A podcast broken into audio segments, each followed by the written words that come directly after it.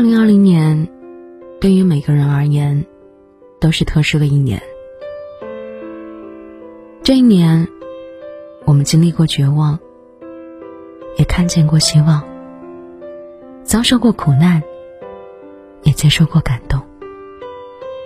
虽然生活不会因为谁而网开一面，时间也不会为了谁而停止不前，但寒冬总会过去，黎明也会到来。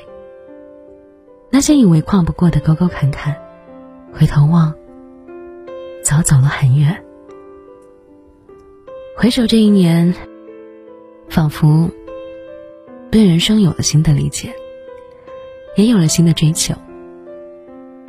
希望用这五句话，来致二零二一新年的自己，也致每一个风尘仆仆，奔着二零二一年来的你们。第一是关于欲望。人心欲壑难填，切忌贪婪。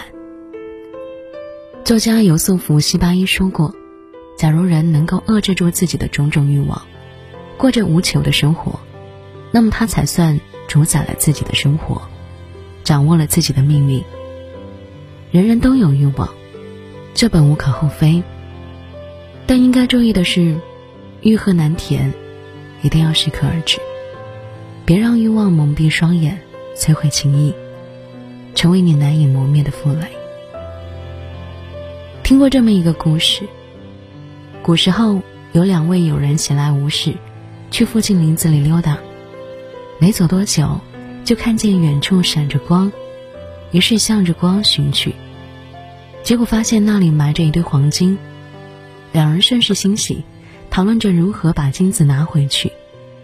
其中一人说：“白天不安全，你先取些饭菜来，我在这里看着，等天黑吃完饭再一起拿回去。”留下的人心想：“等他一回来，就拿木棒把他打死，黄金就归我一个人了。”回去拿饭的人想：“我要偷偷在他的饭里下毒，他死了，黄金就全是我的了。”拿了饭菜的人，一如计划般回到了森林。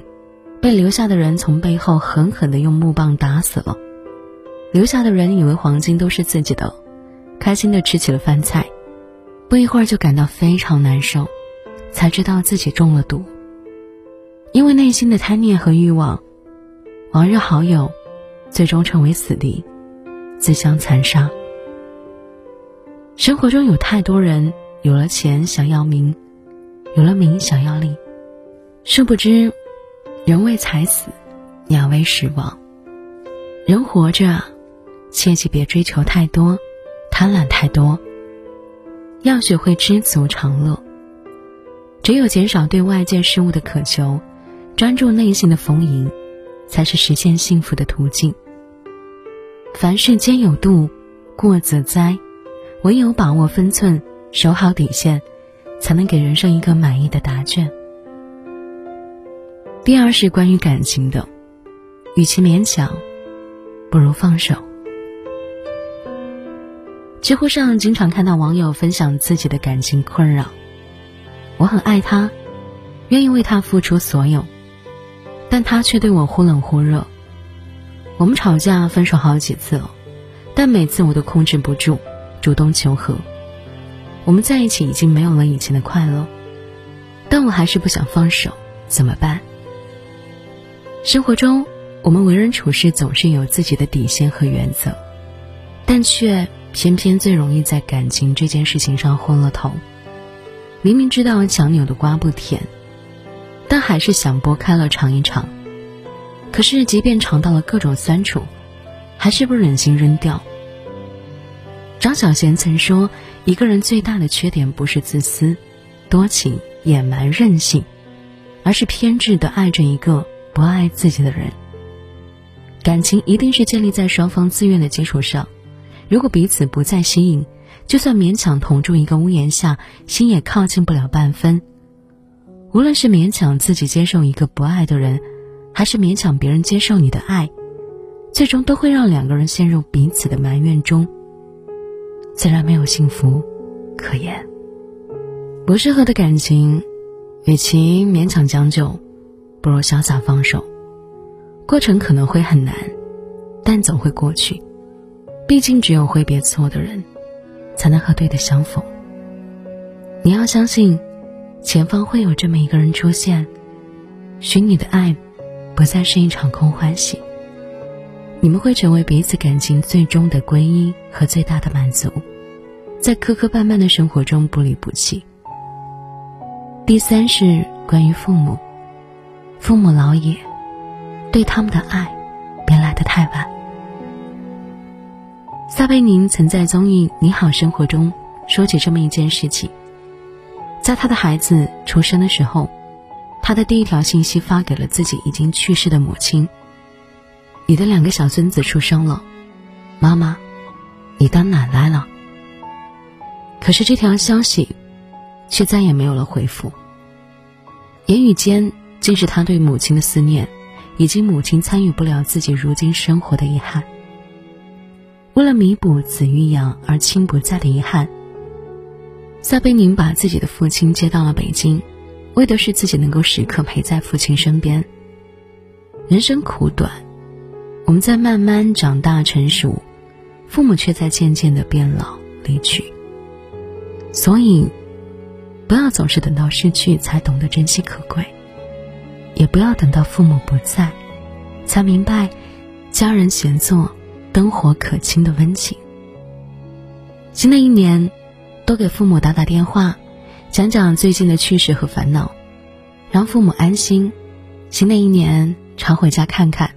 听听父母的唠叨，珍惜这难得的相聚时光。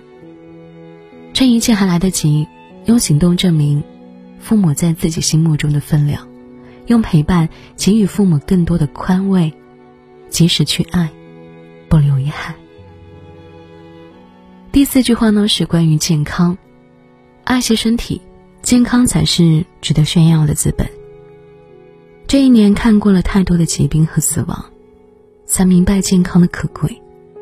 回望过去，开始后悔当初把健康抛出脑后，熬夜加班透支身体，开始害怕身上的小伤小痛会加剧恶化，成为家庭沉甸甸的重担。智者有言：人一生可以干很多蠢事，但最蠢的一件事就是忽视健康。有多少人是在失去健康后，将满腔的后悔遗憾？都化成了吐不尽的叹息。复旦教师于娟被确诊为乳腺癌之后，开始反思为什么我得了癌症，并把自己的思考写在生命日记《此生未完成》中。他在书中写道：“得了病后，我才知道，人应该把快乐建立在可持续的长久人生目标上，而不应该只是去看短暂的名利权情。”以此来告诉大家健康的重要性。给大家更多警示。诚以为然，相较名利权情这些虚妄之物，健康才是人生的财富，才是值得炫耀的资本。新的一年，时刻要求自己，不要再以健康为筹码去换取任何事物，让放纵不良的日常成为过去。定期健身运动，规律饮食，保证睡眠，养成好的生活习惯。为今后储存健康，降低自己的情绪成本，不为别人的言行生气，不为无意义的事情消耗心情，保持情绪稳定，维持心理健康。只有身体健康，我们才更有资格去享受拥有的一切。愿以后的每一年，送给自己最大的礼物就是一份健康的体检报告。第五就是关于人生。平凡和不完美也值得被爱。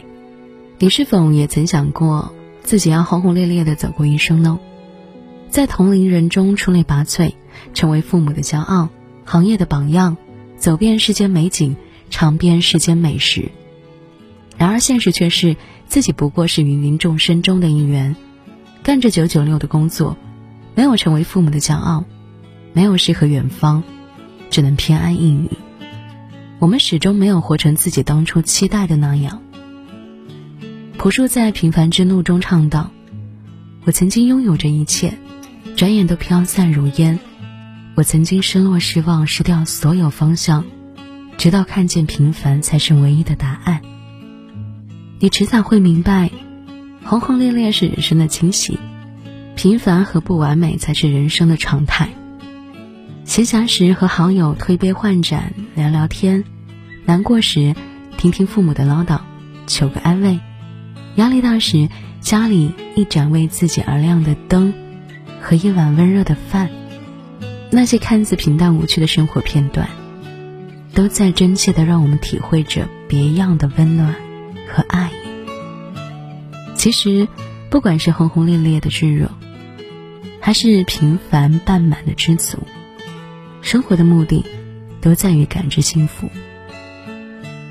作家罗兰说：“一个人能从日常平凡的生活中发现快乐，就比别人幸福。”二零二一已至，愿所有磨难终将过去，所有期盼皆会实现，在平凡的生活里，活出不平凡的精彩。